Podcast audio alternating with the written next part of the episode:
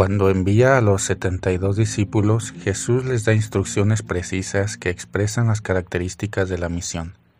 La primera, ya la hemos visto, recen. La segunda, vayan y luego no lleven bolsa o alforja. Digan, pasa a esta casa, permanezcan en esa casa. No vayas de casa en casa, cura a los enfermos y diles, el reino de Dios está cerca de ustedes y si no lo reciben, salgan a las plazas y despídanse. Versículos 2 al 10.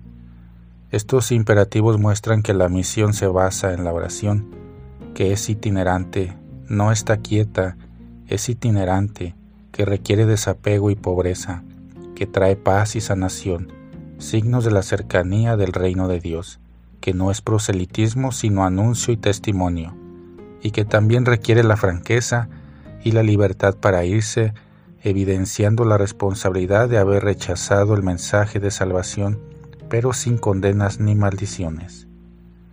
Homilía tomada del Ángelus del 7 de julio de 2019.